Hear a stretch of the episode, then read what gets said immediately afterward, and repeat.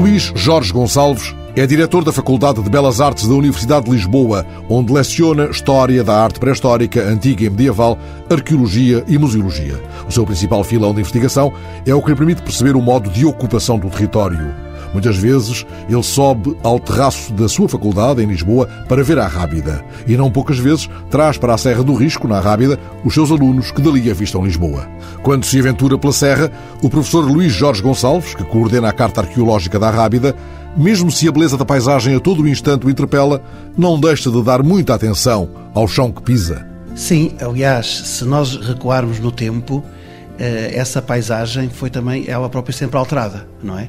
E hoje, para encontrarmos essa paisagem desaparecida, temos que andar a olhar por um lado para o chão, e às vezes, mesmo quando olhamos para o chão, demora tempos e tempos para nos apercebermos, afinal de contas, como é que o homem foi ocupando todo este território. Eu dou o exemplo de um monumento arqueológico muito famoso, talvez o monumento arqueológico mais famoso da Rábida, que é a Roça do Casal do Meio. Isto, muito rapidamente, foi um monumento onde se encontraram dois enterramentos eh, de dois homens, de dois cavaleiros, eh, datado da Idade do Bronze, e que durante anos e anos se andou à procura de onde é que estava o povoado.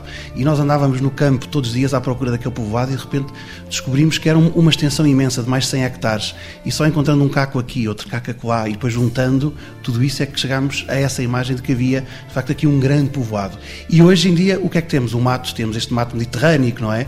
Mas, por sua vez, há 40 ou há 50 anos atrás, houve aqui pedreiras, houve também aqui agricultura e, portanto, a natureza rapidamente recupera aquele espaço que retiram. E a Rábida tem tido muita força em retirar. Aquelas imagens que nós temos do México, daquelas cidades que a natureza tomou conta e a selva tomou conta delas, ora, na Rábida aconteceu exatamente o mesmo. A conversa sobre o que as ervas bravias da Rábida foram sepultando decorre diante da admirável falésia da Serra do Risco, a maior falésia calcária da Europa continental, com o esplendor do mar em fundo uma montanha que ainda por cima parece que tombou e que nos dá aquele belo risco, aquela bela onda fossilizada, como disse Sebastião da Gama, não é?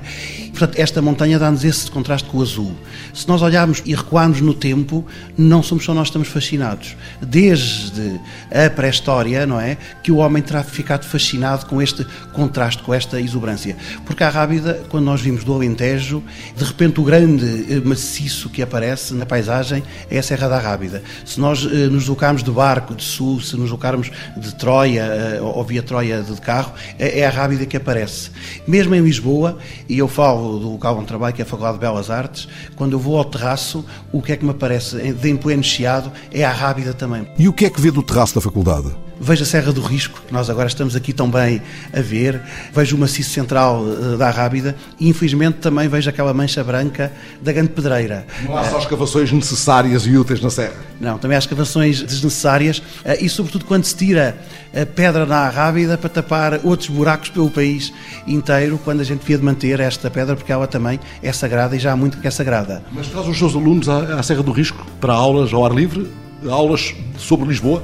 Eu trago os meus alunos para aulas sobre Lisboa, para eles compreenderem o que é que é o espaço urbano e o que é o espaço natural, mas também para compreender o que é que é a própria serra, não é? A serra do ponto de vista da ocupação humana, a serra do ponto de vista também de espaço natural. E, e lá demos aulas de licenciatura, aulas de mestrado, aulas até de doutoramento, onde se juntam pessoas da área da arqueologia, de, das artes, da geologia, uh, e então aí fazemos um misto, não é, de leitura desta própria eh, serra, aquilo que a gente hoje chama uh, uma espécie de curadoria da própria serra, não é, onde todos são chamados a falar sobre aquilo que estão a ver. Aqui tão perto da Serra do Risco, este privilégio de escutar o professor Luís Jorge Gonçalves, esta nossa aula sobre a Rábida, continua logo ao fim da tarde.